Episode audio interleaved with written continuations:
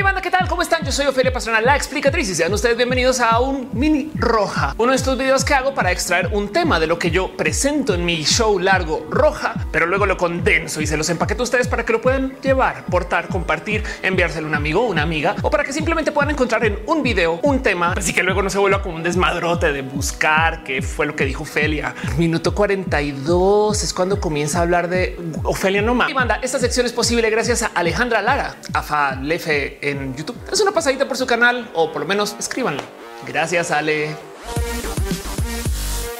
Hoy les quiero platicar de uno de esos temas bien raros y complejos porque siempre nos van a despertar esta duda de ¿y si el video que estoy viendo ahora también es falso? Un tema que se ha discutido bastante en este canal, que es el tema de los deep fakes. Sí, esta tecnología que sirve para reemplazar rostros de gente en video y haces bonitos filtros de Instagram, te reemplazas tu cara con el gato o con el perro o con tu novia, pues porque claramente es la tecnología que teníamos que desarrollar para avanzar como especie humana. Pero nuevo, esa tecnología que nos asusta también un chingo porque nos llena de miedo que en cualquier momento alguien agarre un video falso del presidente diciendo alguna cosa o de alguien en una posición de poder diciendo según alguna cosa que no dijo y que pues luego la gente vaya y se la crea. Como sea, quiero platicar de esto porque por fin vamos a tener una herramienta que va a darle la contra a las deepfakes, un escudo, una defensa, algo más allá que una estrategia y que además no se recuesta en él. Pues va a tocar leer bien y fijarse bien, chavos y chavas. En este caso en particular estoy hablando de una herramienta de Adobe, los mismos creadores de Photoshop que presentaron una conferencia donde estaban presentando nuevas tecnologías y nos entregan al mundo para que tengamos un modo para poder literal rastrear deepfakes. Y entonces en este caso nos están dando una herramienta que hace uso de una inteligencia artificial para rastrear otras inteligencias artificiales, lo cual quiere decir que de cierto modo es un poquito como el inicio de las guerras de Skynet o algo así. Básicamente lo que hace esta inteligencia artificial es que busca en alguna imagen que tú cargas si los píxeles están o no están donde deberían de estar según lo que haya aprendido de cómo se comportan los píxeles en ciertas fotos. Digo, son los creadores de Photoshop. Por supuesto que tiene una cantidad inmensa de información de cómo se ven las fotos de seres humanos y los paisajes y sobre todo de cómo se ven los píxeles cuando se han distorsionado y estas cosas. Lo bonito de la tecnología es que entonces justo nos va a dar un modo de no solo saber si una foto fue manipulada, sino con qué porcentaje de manipulación, que no sé exactamente qué significa eso porque la foto está o manipulada o no, sino que también nos va a dar las zonas donde se ha manipulado la foto. Y lo bonito aquí es que la misma inteligencia artificial intenta adivinar cómo se vería esta imagen sin la foto manipulación. Siento como si un millón de modelos de Instagram acabaran de gritar al unísono. La verdad es que esta tecnología me salta al otro lado como una como nueva herramienta para una potencial nueva inquisición de los héroes de la verdad, quienes se encargarán de decirle a la gente que su foto fue manipulada, cosa que mucha gente hace de todos modos. Pero esperemos de todos modos que sirva para el bien más que para el mal o el hostigamiento digital y estas cosas. El que Adobe haya presentado esta herramienta en últimas no es exactamente lo que les quería hablar. Creo que es hora de sentarnos a meditar el cómo vivimos en un mundo digital que nos dispone de tantas capacidades que necesitamos herramientas para tratar de deshacer lo que hacen las herramientas digitales de otras personas, porque realmente el día de hoy con un celular en la mano podemos hacer pues, mucho daño. Pero hey, solo consideren que esto es pues, primero que todo inevitable. No es como que de repente podemos decir Adiós filtros de Snapchat e Instagram. Volvamos a lo que se hacía en los 90. Abre su startup.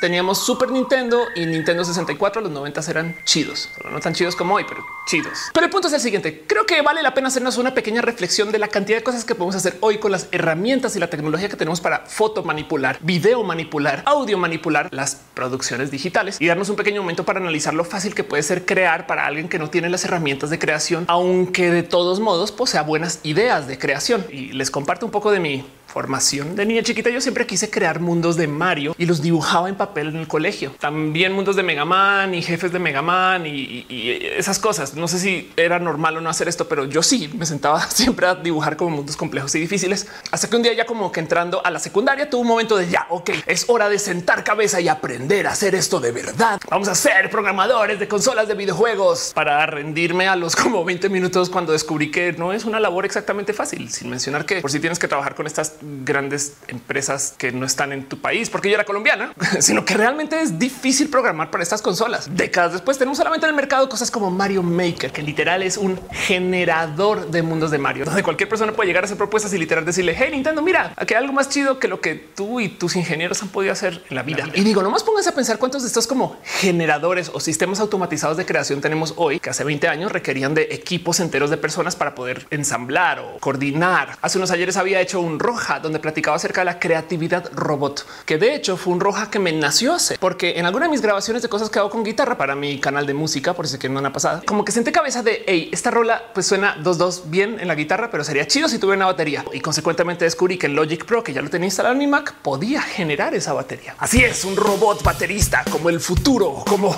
mentiras. igual es un baterista chido, no es tan chido como un humano, pero el caso es que tengo un baterista en casa vía mi software y lo puedo generar y me hace propuestas chidas, creativas de qué debería sonar en la intro y qué debería sonar en el verso. Y eh, es en fin, en fin. Y entonces en ese roja media la labor de repasar el dónde estamos en esto de las herramientas de creación automatizada, pues porque justo me había percatado que han pasado algunos como grandes cambios con esto de la creatividad a la hora de crear con robots o software asistido por inteligencia artificial. Este video de un render hecho de un vehículo BMW está hecho para que tú te confundas entre el cuál es un vehículo real captado con la cámara y cuál es un vehículo renderizado. Y si en últimas el mero que cuando estamos viendo el video no sabemos la diferencia, entonces importa tener vehículos reales o no renderizados. Esa tecnología que está detrás de la creación de este video del BMW es una tecnología que se llama ray tracing, o sea, el software de rastreo de rayos. Creo pues que básicamente lo que está haciendo es que simula el cómo funcionaría el cuando varios rayos de luz impactan varias superficies y el cómo esto podría por procedimiento mejorar las mismas texturas que ya se habían hecho para otras creaciones digitales. Saben cómo tomar software o renderizaciones ya hechas y de repente decir no, el agua aquí yo creo que se vería más chula si hiciéramos agua más transparente y cosas que los creadores originales pues antes no podían hacer porque simplemente no tenían la computación disponible para todo eso. Y hoy en día tenemos estas tarjetas de video que pueden hacer estas como simulaciones de luz que no requieren de trucos ópticos para que tú pienses que hay un brillo, sino que literal te están dando el brillo de la luz desde la fuente de la luz y cómo rebota. La otra herramienta de la creación por síntesis de medios usando inteligencia artificial más evidente que muchos seguramente conocerán es esto que se hace en Photoshop, donde tú tienes herramientas de llenado content aware. Cuando tú llenas un espacio vacío o no dibujado, Photoshop se fija en el área del contenido y el contexto donde estás tratando de llenar y él técnicamente interpola lo que le rodea, pero también hace propuestas de mm, yo creo que a lo mejor en este lago aquí igual y te va a dibujar un poquito de plantas porque hace sentido con el contexto de lo que estoy tratando de llenar. Eso es muy importante porque si consideran lo que es una literal interpolación es si yo tengo un píxel negro y tengo un píxel blanco, entonces pues acaba un gris. Pero Photoshop realmente lo que dice es yo tengo un píxel negro y tengo un píxel blanco, pero al lado de este negro, pues esto parece un círculo. Entonces sabes que te va a proponer que este también sea blanco, no gris. Y suena chiquito, pero es el inicio de una tecnología más cool que hace usos de inteligencia artificial, que está haciendo cosas bien pinches cucu con el tema de el cómo transferimos o entendemos los estilos de arte puestos sobre un canvas digital. Entonces esta es la otra herramienta en este arsenal de síntesis de medios que me parece espectacular de repasar, que es la de style transfer, la transferencia de estilos. Básicamente son inteligencias artificiales que lo que hacen es que ven el qué tipo de estilo está usando un artista y toma otra propuesta hecha por cualquier otra persona y las puede mutar para que se vean igual la una o la otra. O sea, imita artistas. De nuevo, suena pequeño, pero créanme que para una computadora el tomar un video cualquiera, una foto cualquiera y de repente ponértelo en modo Van Gogh no es cosa fácil porque primero tiene que entender cómo funcionan los dibujos de Van Gogh y luego tiene que entender qué está leyendo y sobre eso hacer propuestas. O sea, tiene que saber que en un marco está viendo un rostro y en los cuadros de Van Gogh los rostros se dibujan así y hace una propuesta entonces de que cómo se vería este rostro en modo Van Gogh o cualquier otro estilo. Me explico, pueden tomar cualquier estilo artístico y este lo va a clonar. Y de hecho se han hecho propuestas donde se le muestran estas nuevas piezas de arte a historiadores del arte, quienes en un preocupantemente alto porcentaje han caído por pensar que son reales creaciones nuevas o bueno, no nuevas, sino que simplemente ellos dicen, ah, pues no sabía que eso se había hecho, pero pues por supuesto que es un bango. Luego la próxima herramienta que es también uno de estos como jintes del apocalipsis de los síntesis de medios es el GAN, Generative Adversarial Networks, redes adversarias generativas o generadoras. El caso es que GAN lo que hace es que pone a dos inteligencias artificiales a competir por ver quién hace la mejor propuesta de alguna idea en particular que se le haya pedido a algunos de los dos sistemas. Entiéndase, si tú le dices al sistema A, oye, no me dibujas a un ser humano, entonces él me hace una propuesta, pero entonces luego sistema B va a decir acaba de validar y eso no, no, no parece un ser humano. Pero entonces sabes que tomo tu idea y mira cómo la mejoro y te la devuelvo. Y entonces el sistema le dice está chido, pero yo lo puedo mejorar. Entonces siguen compitiendo cada cual hasta que eventualmente llegan entre los dos a construir una propuesta que se ve tan buena que los dos están confiados de decir eso sí se parece a lo que yo tengo en mi base de datos de cómo se vería un ser humano o un paisaje o un coche, como sea. Consume más ciclos de procesador, pues por supuesto que sí, pero hacen cosas bien cool, como este website This Person Does Not Exist, donde literal te está dando rostros de gente que no existe. O sea, son fotos que podría usar cualquier bot en Twitter para hacer perfiles falsos y cosas así y que se ven bien. Me explico, le dan refresh al website y siguen saliendo personas que no existen, pero están bien dibujadas. De nuevo, entiendan lo complejo que hace para una compu literal dibujar una persona cuando la compu no tiene sentido general de dónde es la nariz y dónde la boca, menos que tú le digas así son. Y de paso, cuando yo les hablo de esas tecnologías, piensen que pues, evidentemente no solo estoy hablando de tecnologías de generación de video. Estas herramientas y esos algoritmos pues también sirven para hacer básicamente todo esto en también audio o también en imágenes fijas. Si se quieren dar tantito susto, pues dense una pasadita por liarbird.com, que es un website donde tú literal alimentas sampleos de audio, pues de tuyos, de un amigo, de tu mamá, de tu tía, de roja o de lo que quieran. Y según eso, luego él genera un sintetizador de voz basado en esa misma voz. Y entonces ahora tienes una herramienta donde puedes escribir texto y él habla en esa voz de modos que pues son tan convincentes como las fuentes que le alimentas. Quieren nunca tener que volver a hablar con algún amigo o amiga o quieren tener un asistente que se haga pasar por ustedes o cosas así. Hagan uso de Liarbird y entonces luego alguien puede teclear sus respuestas y decirle al güey del banco no, está usted hablando con el teléfono equivocado. Las cosas que se me ocurren. Pero bueno, el caso es que puedes clonar voces así. Y entonces, por supuesto que puedes unir todas estas tecnologías también. Disney tiene una cantidad de investigaciones que ha publicado donde muestran el uso de algún software interno de producción que seguramente usarán en sus películas para poder literal cambiarle el rostro, las expresiones a actores luego de haber grabado la película o para cambiar lo que han dicho. Clean swatches. Like swats, needle pots, then swend. o quizás más peligrosamente para cambiar las cosas que hayan dicho después de que se hayan grabado. ¿Hace sentido? Es como vamos a grabar una escena larguísima con el Capitán América donde él está muy furioso con Thanos y luego llega el director y dice no, no, no, no, no, espera. Y, igual y si lo ponemos como más bien tristón. Sí, pero es que el güey ya, o sea, ya, ya no lo podemos volver a traer al set. O sea, que te pasa nada en post lo arreglamos. O sea, hacemos que su boca se mueva diferente y que sus expresiones cambien en post. Y esto honestamente no debería sorprender a nadie después de ver a Carrie Fisher revivir de la muerte para aparecer en la última Star Wars. Pero el tema es que estas tecnologías, la neta neta, se pueden porque tenemos computadoras que usan inteligencias artificiales para hacer síntesis de medios y que en últimas no son computadoras wow de poderosas. O sea, sí son computadoras muy poderosas, pero pues acuérdense que su celular puede hacer esto con Instagram y Snapchat. Y dentro de poco podremos hacer eso de Carrie Fisher en casa. Películas de verano super friki del 2024 con la abuela que murió en el 2008 y uh, o sea, poder hacer. Pero bueno, estas son como digamos que las herramientas de la síntesis de medios nivel 1 que había presentado en ese roja en ese momento. Ahora les quiero hablar acerca de las herramientas más poderosas que son estas que toman toda esta información y usan a las computadoras para hacer reales propuestas de cosas que no necesariamente existen, pero que además que le dan mucho poder a gente que no está dentro del mundo de la creación. Suena tonto, pero una de estas es text to image, donde tú tienes a una computadora que le puedes literal escribir cómo quieres que aparezca algo en una imagen y ella entonces te la dibuja. Imagínense un mundo donde no se requiere de un diseñador gráfico porque tienes a alguien que literal está escribiendo en un documento en texto. Quiero un website que sea como moderno, cool, pero a la vez retro y esas cosas que hacen los clientes. Y la computadora la va dibujando toda de modos automáticos y, y en últimas pues hace propuestas sobre lo que se está escribiendo en texto. Pix to Pix y Gauguin son aún más impresionantes de ver porque son generadores de paisajes a base de literal dibujos hechos en crayón o pues, dibujos básicos. Imagínense tomar todo un dibujo que se hizo literal en Microsoft Paint y volverlo el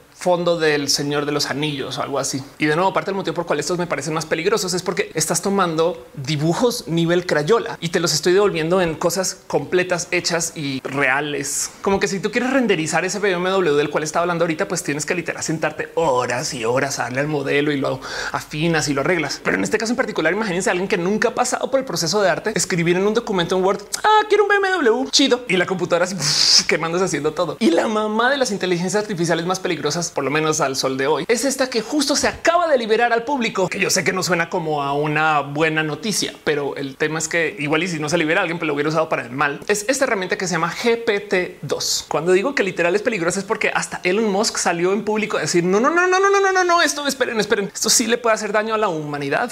GPT-2 básicamente es un generador de texto. El tema es que es un generador de texto coherente que tiene capacidad de retención a lo largo de muchas palabras. Si ustedes querían generar texto usando las tecnologías del ayer y está hablando del 2017, pues básicamente lo que estás haciendo es que estás componiendo unas cosas que se llaman cadenas de Markov, donde tú tomas una palabra cualquiera y luego le buscas la que sería la estadísticamente más, digamos que posible después. Cuando tú escribes hola, pues es muy probable que luego venga un cómo, porque hola, ¿cómo estás? En vez de, no sé, hola, banana. Digo, una es más probable que la otra. Y ya. El tema es que cuando tú haces cadenas de Markov, generas texto como lo que hace tu celular con el texto predictivo, que pues tiene una como visión como muy corta de lo que está escribiendo. O sea, él básicamente te dice, ah, sí, la próxima palabra puede ser esa, pero yo no tengo ni la más mínima idea de qué chingos estás tratando de escribir, pero pues la próxima palabra es esa. Lo que hace GPT-2 es que literal se fija en qué se ha estado escribiendo. Y además la mendiga está alimentada una cantidad ridícula de fuentes que pues, llegan del Internet y en múltiples idiomas. El tema es que GPT-2 solita pasa la prueba de Winograd con más de siete puntos. La prueba de Winograd siendo como una prueba Turing de estas para saber si es computadora o no, pero ya hecha pues para las inteligencias artificiales de hoy. O es muy buena. Es como muy difícil saber si es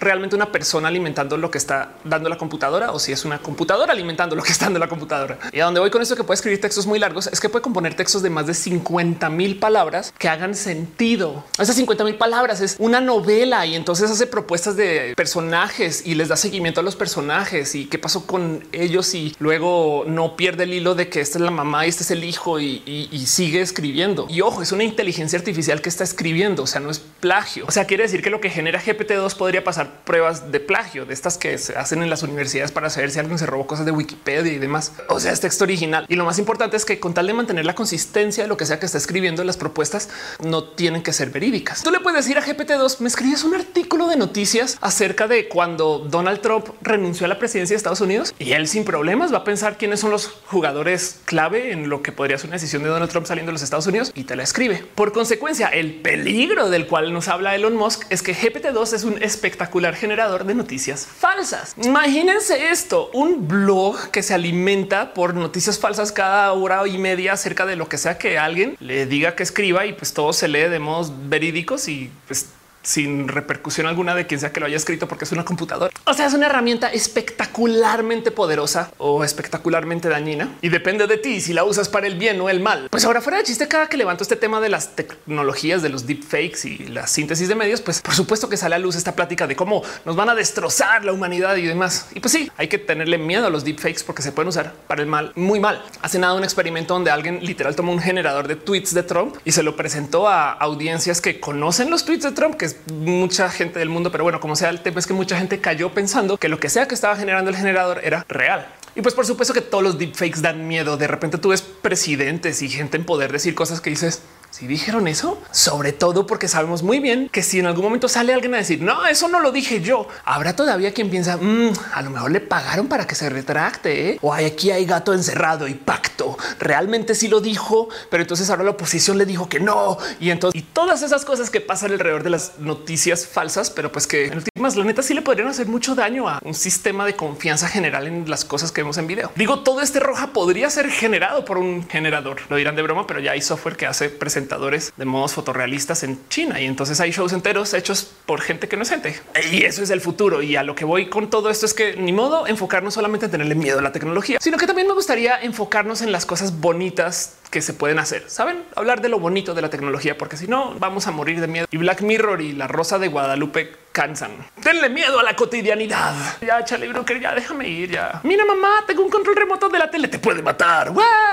Una de estas cosas que me parecen bonitas de la tecnología de la síntesis de medios y que de paso quiero ver como bonita porque es bien friki, pero prefiero verla como bonita porque quiero ser positivista. Es el como evidentemente ahora ya vamos a poder usar actores indiscriminadamente si estén vivos o no. Por ejemplo, acaban de castear a James Dean para que aparezca una película que se va a hacer este año acerca de algo que sucedió en Vietnam. James Dean, un actor que está muerto desde los 50, pero que según el creador de la película no consiguió nadie más que se le pueda poner en ese papel, sino al mismísimo que ya no está. Que además despierta un chingo de preguntas muy raras como el ok, ¿quién se va a llevar el dinero de la regalías que se hagan con la película, de dónde vamos a sacar tantas imágenes de James Dean. También hay un actor que igual todo el mundo va a ignorar, que es el actor de la voz del personaje, porque no se va a usar una síntesis de voz, sino que literal alguien va a tener que actuar el títere de James Dean muerto desde los 50, pero de nuevo vivo. En... Y supongo que el otro lado es me pregunto si ese James Dean luego va a dar entrevistas, que sería rarísimo. Saben como los entrevistadores así una pantalla, pero luego, por ejemplo, otro uso bien cool es el que vamos a tener tecnología para poder remixear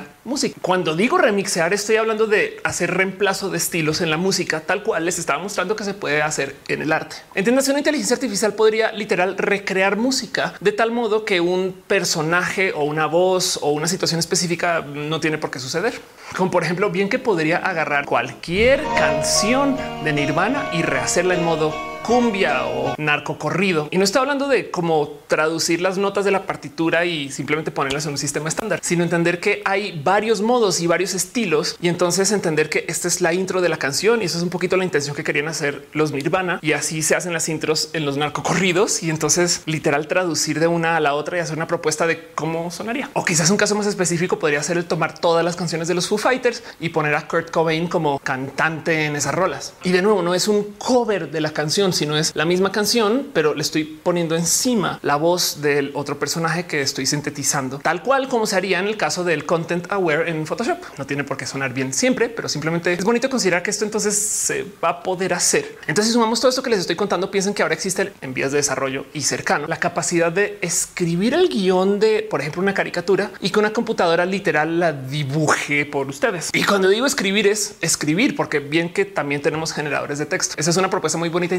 inteligencia artificial que literal generó episodios de los picapiedra que no existían a base de tratar de entender dónde van los personajes y cómo hablan y cómo se comunican y dónde va la intro y dónde va la outro de los picapiedra. Y si bien el resultado final no es exactamente espectacular, es lo suficientemente bueno como para que digas wow, literal alguien podría mandarle un mail a otra persona diciendo quiero un episodio de los picapiedra donde Pedro Picapiedra se vuelva gay y entonces una computadora genere todo ese episodio por ti. O sea, de nuevo, todo esto que les estoy mostrando no es como en 15, 50 o 30 años. Esto es ya. Y además, por lo general, me divierte mucho el ver cómo cada industria va adoptando actitudes diferentes hacia el tener herramientas que te ayuden en la creación desde lo que podría ser la creación automatizada. Digo, de entrada del mundo musical, la gente le choca que se use el autotune, porque quien canta con autotune realmente no está cantando, diría Ana Paola. y pues sí, entiendo que evidentemente está bonito tener el talento de hacer algo sin herramienta alguna y que sea capela y que como ser humano puedas demostrar que puedes hacer cosas pues, en vivo, no? Pero, pero les digo desde ya, el autotune no se va a ir a ningún lugar y aún así todas las canciones del último disco de Ana Paola se los juro que tiene autotune para arreglar así sea cosas chiquitas. Imagínense cómo será el autotune del futuro donde literal igual y ya no necesitan que Ana Paola vaya al estudio a grabar, sino que alguien escribe la canción y un generador la canta por ella. Y por el futuro digo en los próximos tres, cinco años, que además me divierte mucho porque justo en el mundo de la música insisten que todo tiene que ser a capela y natural, mientras que en el cine, mientras más falso, mejor. El actor ni siquiera llegó al set ese día y todavía con una pantalla verde lo logramos. Que bueno, fuera broma, pues sí ha pasado. Tenemos actores que no están vivos y están en películas, pero digo, o sea, que los revivieron para la película. Como que sí deja la duda de realmente necesitamos actores de nombre. Si podemos generar a cualquier persona y hacer famoso un actor que no es de nombre, pero bueno, ese no es el punto que quiero discutir. A donde voy con esto es que el mundo cine parece que hay bastante más gusto por tener herramientas para hacer cosas falsas y que se vea real que el mundo música. Podríamos decir que en la música van más atrás. Bueno, atrás, me entienden. Es que miren, el tema es que si consideramos el mundo de la creación como el uso de las herramientas que tienes y lo que estás haciendo y las experiencias y cómo lo vives, creo que una de las cosas más bonitas que está pasando con esto de la síntesis de medios y las inteligencias artificiales es que está como que sacando a luz que hay mucha gente que se considera y se deviene profesional solamente por saber usar o hacer o aplicar una cierta técnica o dos o tres. Pero el tema es que en un mundo donde tenemos toda esta generación computarizada, pues ya no importa tanto saber la técnica, sino el para qué la usas, cuál es tu mensaje que quieres comunicar. Uno de esos ejemplos que me gusta observar mucho es el cómo los especialistas de el storytelling y la creación digital que viven en el mundo de los videojuegos, literal si sí tienen que experimentar con el cómo la tecnología les ha pues, cambiado un poco las capacidades de la comunicación y pues en últimas la explotan para probar cosas nuevas. De lejos mi ejemplo favorito del cómo alguien toma las herramientas que tiene dentro del mundo de la creación de los videojuegos para crear una experiencia es esto que hace Hideo Kojima, creador famosísimo, una cantidad de juegos que ahorita está súper en boga, que acaba de lanzar un juego nuevo, pero que hace muchos ayeres nos dio un juego donde tú juegas contra un personaje jefe que es un jefe psíquico y entonces puede leer la mente de los personajes en el juego, pero como es tan cool como psíquico, también puede leer la mente de la gente afuera del juego. ¿Qué? O sea, literal, tú estás jugando y de repente te comienza a decir cosas de ti, de tus otros juegos que juegas e información personal y estas cosas. Pues bueno, spoiler lo que está haciendo es que está leyendo la memoria del PlayStation y entonces como que se fija en qué tipo de gamer eres y estas cosas. Y quien de paso también spoiler sote, justo necesitas tú cambiar el controlador del puerto 1 al puerto 2 para poderle ganar, porque solamente lee el puerto 1 y no el puerto 2. Y entonces te pone a ti a hacer cosas como persona y ser humano que requieren que interactúes con el juego como si fueras un personaje más del juego. Parece una chiquitez, pero realmente es el conjunto de una serie inmensa de tecnologías puesta al servicio del contar una historia que te haga ser parte de la historia. Está chido. Hideo Kojima ahorita muy en las noticias porque justo acaba de crear un nuevo juego que medio mundo no entiende y que medio mundo no sabe si quiere entender acerca del conectar a seres humanos, donde nos propone un mundo sumamente complejo, amplio, vasto, difícil de entender pero que nos tiene a todos en el Internet discutiendo acerca de su mundo y su creación. Y el juego literal se trata acerca de la conexión, de hacer hilos con la gente y de crear pues de modos colaborativos. Porque no, este tema de la síntesis de medios me llama mucho la atención porque literal rompe con este esquema de que tú eres experto en tu área porque sabes aplicar una técnica. El de mañana esa técnica, pues cualquiera sea la que sea, la puede aplicar una computadora, a menos que tú estés proponiendo una técnica completamente nueva que nunca se ha visto, pero pues que una vez haya sido creada, alguien la podrá copiar. Entonces seguir esta como bolita de nieve de pues como yo me inventé este nuevo modo de hacer cuadros y pues una computadora decir pues yo la copio también y listo y te la aplica. Y donde nos obliga a poner un enfoque muy especial en esta área de la creatividad que pocas veces se enseña en los espacios de lo creativo, la creatividad de lo que viene de la imaginación. Si ustedes tuvieran una pluma mágica donde pudieran dibujar un cuadro como sea que lo quieran dibujar con el estilo de cualquier artista, con el look, con los colores, con la forma de cualquier creador o creadora, pues que harían con esa pluma o pincel, no? Si ustedes como creadores le dedican toda su vida a aprender cualquier técnica en particular, cuando llega el momento de ser maestros o maestras en eso, se dan cuenta que no tienen nada que decir. Es como que me cae el 20 que justo ahí hubo un error en la formación de ese artista. Y es que miren, este tema me llega muy al corazón porque hay una cantidad de cosas que veo yo en los juegos de hoy que desafortunadamente impiden que la gente use su imaginación. Lo digo porque si nos asomamos a los juegos del ayer, que mucha gente está retomando hoy de todos modos, pero que eran obligatorios casi casi en los 80s y entrando a los 90s, pues nos vamos a topar con que hay una cantidad de juegos que piden que usemos nuestra imaginación. Recuerdan cuando eran niños chiquitos que literal agarraban un muñeco y ese muñeco podía volar, hablar, caminar, hacer una cantidad de cosas y era solo el muñeco. Eso, eso. En los 80s, por ejemplo, mucha gente jugaba Dungeons and Dragons, calabozos y dragones, un juego que literal pide que tú uses tu imaginación para imaginarte los personajes donde están y colaborar con otras personas en tiempo real, según el cómo cada cual se imagina lo que está sucediendo. Sí, hoy en día tenemos realidad virtual y estas películas súper cool y generación por computadora que nos muestra el cómo se ven ciertos personajes. Pero cuando tú juegas calabozos y dragones, el director del juego Dungeon Master, pues básicamente le dice a los otros jugadores: acabas de llegar a un castillo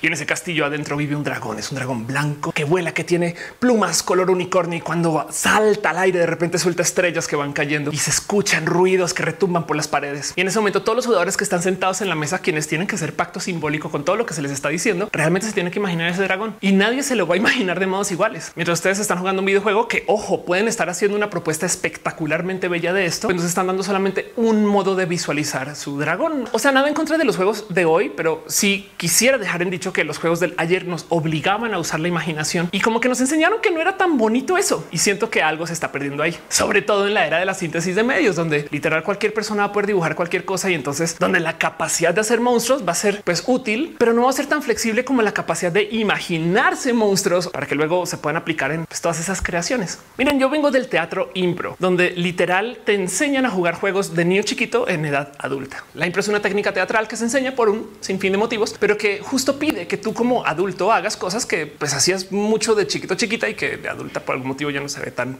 cool. En este ejemplo en particular pueden ver a unos adultos jugando un juego que se llama Freeze, donde están haciendo una escena medio al azar y entonces en cualquier momento llega una persona y literal les dice se congela el juego y quienes sean que están en escena, alguien puede reemplazar a uno de esos dos personajes y entonces entra otro actor y luego retoman la acción donde sea que se haya detenido. Pero entonces el tema es que ahora que se retoma la acción, pues el segundo actor, si ya había como medio coordinado algo guiñón guillo con el primero o si ya se había como arreglado pues algún juego en particular de que yo voy a el cagado y tú no, pues cuando llega el segundo actor, todo eso se va al caño y tú tienes que improvisar sobre lo que sea que está pasando en tiempo real sin coordinar. Entonces aplicas un sinfín de literal juegos mentales contigo misma para permitirte que cualquier cosa que te diga el otro, pues tiene que ser verdad como que le tienes que decir que sí a sus propuestas y añadir algo y jugar con eso. Y el tema es que de adultos, la verdad es que se dificulta mucho el decirle que sí a las propuestas porque nos enseñaron a siempre estar a la defensiva y siempre traer esta como distancia con las cosas raras y como que medio querer ser cool siempre y no darte chance como de fallar, que cuando eres niño, niña chiquita, como que no te importa. A veces haces celoso y el celoso y ya, pero adulta cuesta mucho enfrentar con estas cosas. Y lo digo porque justo la impro es un espectacular proceso para liberar tu imaginación, porque tú cualquier cosa puede ser verdad. Si tu compañero que está haciendo alguna escena rara en el escenario de repente dice mira, ahí va un dragón con escalas blancas. Te lo tienes que imaginar porque sí es verdad que hay un dragón que está pasando arriba y por algún motivo hay que justificar que encaja con lo que sea que estás haciendo, que estás cavando y esas cosas. Digo, porque si bien las computadoras pueden hacer propuestas acerca de la creación de ideas e historias, realmente no saben bien el cómo hacer que esas historias conecten con la gente o sean medianamente interesantes o por lo menos tengan, no sé, algo que haga que la gente quiera ser parte de la historia también. Para eso se requiere de mucha imaginación acción justo. Uno de estos hijos de la impro que me encanta observar, por ejemplo, es una cultura que se vive mucho en Colombia, pero que también lo topas en una cantidad de ciudades alrededor del mundo, que es la cultura del cuentero. Gente que literal se para en plazas públicas y comienza a declamar historias que se le están ocurriendo ahí, pero que tienen que ver con cómo sea que está teniendo su conversación con la gente que está sentada enfrente. Si de repente ve que la audiencia se asombra mucho con la historia de un pirata, entonces vamos a hablar de piratas que viven en la ciudad, escondidos en las casas que nos rodean y estas cosas místicas. O no, puede ser que se habla de un contador que justo pues es el bisnieto de algún pirata y como quiere ser pirata también y hace barquitos de papel. En fin, estoy inventando todas esas historias. ¿Me entienden? No es pensar que justo la imaginación es la pieza clave para poder hacer cualquier cosa dentro de la improvisación. Y como que por eso me cae el 20 que sin importar lo que sea que nos den en el mundo de la generación de medios con tanta síntesis por inteligencia artificial, pues como que cada vez me topo que es más necesario aprender a hacer uso de la imaginación para saber crear. Porque si bien yo no sé dibujar chingón, pues siento que hoy en día no tengo que aprender a dibujar chingón porque una computadora lo va a hacer por mí. Ah, pero Ophelia, nunca vas a llevar una computadora contigo a todos lados. Ajá, ok. Total, como me decían mis profesores de matemáticas acerca de la calculadora y ahora el celular está conmigo hasta en la regadera, ¿no? es que justo consideren que literal el día de mañana, pero digo mañana, mañana, o sea, esto es este año o el próximo, va a haber gente que va a estar comenzando a hacer creaciones desde solamente lo que se les ocurra en un email o algo escrito en una servilleta y de ahí en adelante una computadora va a llenar todos los otros vacíos. Y la gente que trabaja ahorita en diseño, animación, estas cosas, lo que va a hacer es que se va a encargar de pulir que lo que sea que escupa la computadora haga sentido. Entonces de repente la generación de películas podría ser una compu que escribe todo el guion y luego un ser humano que lo aterriza para que haga sentido. Y se acabó. Y tenemos una película nueva, una película que en última requirió de muy pocas personas para generar, pero que todos modos usó a mucha gente para pulir. Quizás películas es un ejemplo muy alejado de lo que podamos sentir que es este futuro ya cercano. Pero imagínense quizás si ustedes son, no sé, programadores que le están vendiendo websites a empresas, negocio, negocio que no sé si muchos de ustedes conocerán, pero pues que en muchos casos literal lo que haces es que consigues un templete de algún tipo de website que sirve a la empresa y luego literal se lo implementas a la empresa. Me explico, van y lo bajan de un sitio, lo compran, lo venden, lo modifican para la empresa y se acabó y que ellos llenen el contenido o algo más o menos así. Pues ahora imagínense un software que literal genere esos templetes por ustedes a la medida de lo que sea que esté pidiendo el cliente. Y entonces ya casi casi que ni siquiera hay que programar. Y digo, digo, día de mañana esto lo hace el cliente directo vía Wix y estas cosas y pues tiene un website pasable o usable y pues es generado desde un generador de websites, que, eso sí que ya es una realidad. Oye, ojita. Pero qué es lo que no puede hacer ese software? Sentarse con el cliente y literal decirle, se me ocurre que para tu servicio restaurantero o para tu transporte de camiones, igual sería chido tener un sitio web donde puedas hacer contacto con algún servicio social de gente que esté consumiendo tu producto. Me inventé eso, pero a lo que voy es la imaginación del cómo conecto alguna necesidad del cliente con la capacidad de la generación, con algo que sea realmente útil. Es algo que una computadora le va a costar mucho hacer, pero de verdad mucho hacer, porque es algo que requiere de entendimiento de contexto humano y de necesidades humanas y de cosas que igual y pues capaz si algún día cuando las computadoras ya vivan de modos humanos, capaz si entienden. O día de mañana, pues tenemos el CEO de Coca-Cola robótico y entonces él va a comprar un website hecho por un robot con necesidades que solo los robots van a entender o algo así. Pero eso es si el ultra futuro. Me pregunto si las computadoras algún día generarán la necesidad de consumir líquidos tipo Coca-Cola. Sería chido.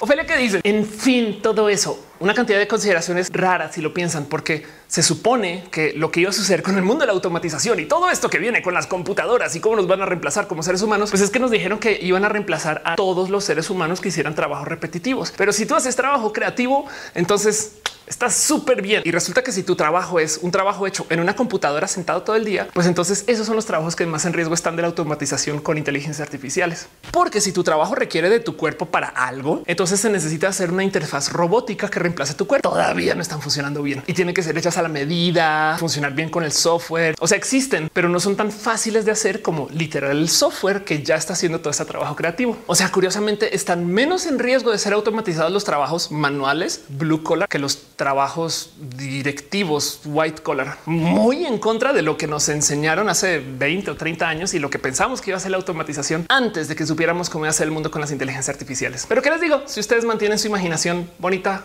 andando conectada, prendida y divirtiéndose, seguramente eso va a tardar un rato en ser reemplazado. Hasta no sé, igual y nos acabamos ahorrando todos una cantidad de dinero en videojuegos porque lo vamos a jugar con muñequitos y ahí piu, piu o algo así. En fin, yo soy Ofelia Pasional, la explicatriz y gracias por ver este video hasta acá.